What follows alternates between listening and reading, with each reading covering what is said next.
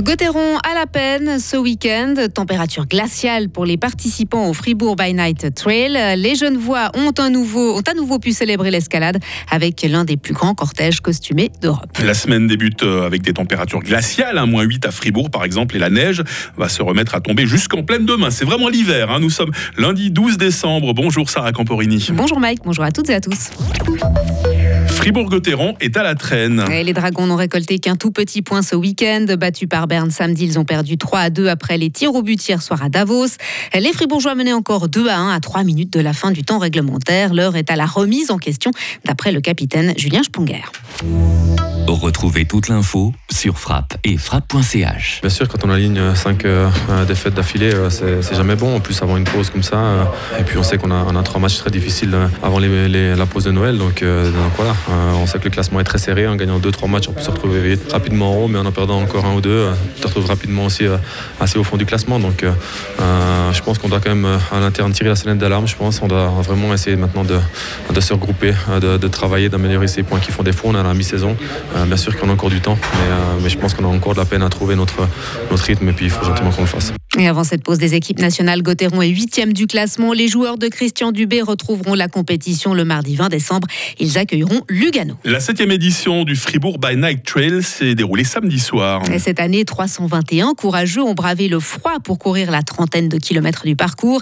Les conditions météo étaient particulièrement compliquées avec le froid, la neige et le sol gelé. Alexandre Bugnard, qui a terminé en tête, avait toutefois quelques bonnes astuces. Alors, je vais quand même courir en short. Ça, ça change pas. Et sinon, bah, j'ai pris des, chaussures bah, qui crochent pas forcément trop bien parce que c'est quand même très plat et il faut être rapide. Ça sert à rien d'aller avec des chaussures de haute montagne. Mais euh, j'ai quand même pris euh, des petits crampons euh, que je peux enfiler à tout moment si je vois que ça me permet de gagner un peu de temps. J'ai cette stratégie encore au cas où. Alexandre Bugnard qui a devancé Mathieu Clément de 13 minutes avec un temps de 2h26 minutes. Et puis en sport encore, la deuxième victoire de Wendy Holdener en slalom hier à Sestrière. La Schwitzoise a devancé l'américaine Michaela Schifrin de 47 centièmes. Fin de carrière politique pour Adamara l'an prochain. La conseillère nationale vaudoise l'annonce ce matin dans les titres romans du groupe Tamedia. J'aurais fait 16 ans, c'est suffisant, explique la socialiste qui mentionne parmi ses succès au Parlement l'aboutissement de la naturalisation facilitée pour les étrangers de la troisième génération. Pas question toutefois de mettre un terme à son engagement militant.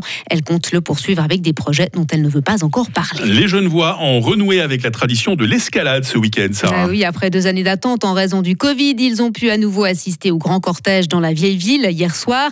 Ce défilé en costume du début du XVIIe siècle est l'un des plus grands du genre en Europe. Il a tiré une foule nombreuse. L'escalade, c'est, je vous le rappelle, celle que les Savoyards ont tenté de faire sur les remparts de Genève dans la nuit du 11 au 12 décembre 1602. Mal leur en a pris, la population genevoise est parvenue à les repousser grâce à son courage et à sa détermination. À l'étranger maintenant, la Chine va retirer l'application de traçage utilisée pour connaître les déplacements des habitants et s'assurer qu'ils n'étaient pas dans une zone touchée par la pandémie de Covid. Cette décision marque une nouvelle étape dans la sortie de la stratégie zéro Covid en vigueur pendant plus de deux ans dans le pays. Elle intervient une semaine après un assouplissement des mesures décrétées par les autorités. Il s'agit notamment de la fin des confinements à grande échelle et des placements de personnes testées positives dans des centres de quarantaine. Et enfin, Joe Biden soutient encore et toujours l'Ukraine. Oui, c'est le message que le président américain a transmis à son homologue ukrainien Volodymyr Zelensky hier par téléphone.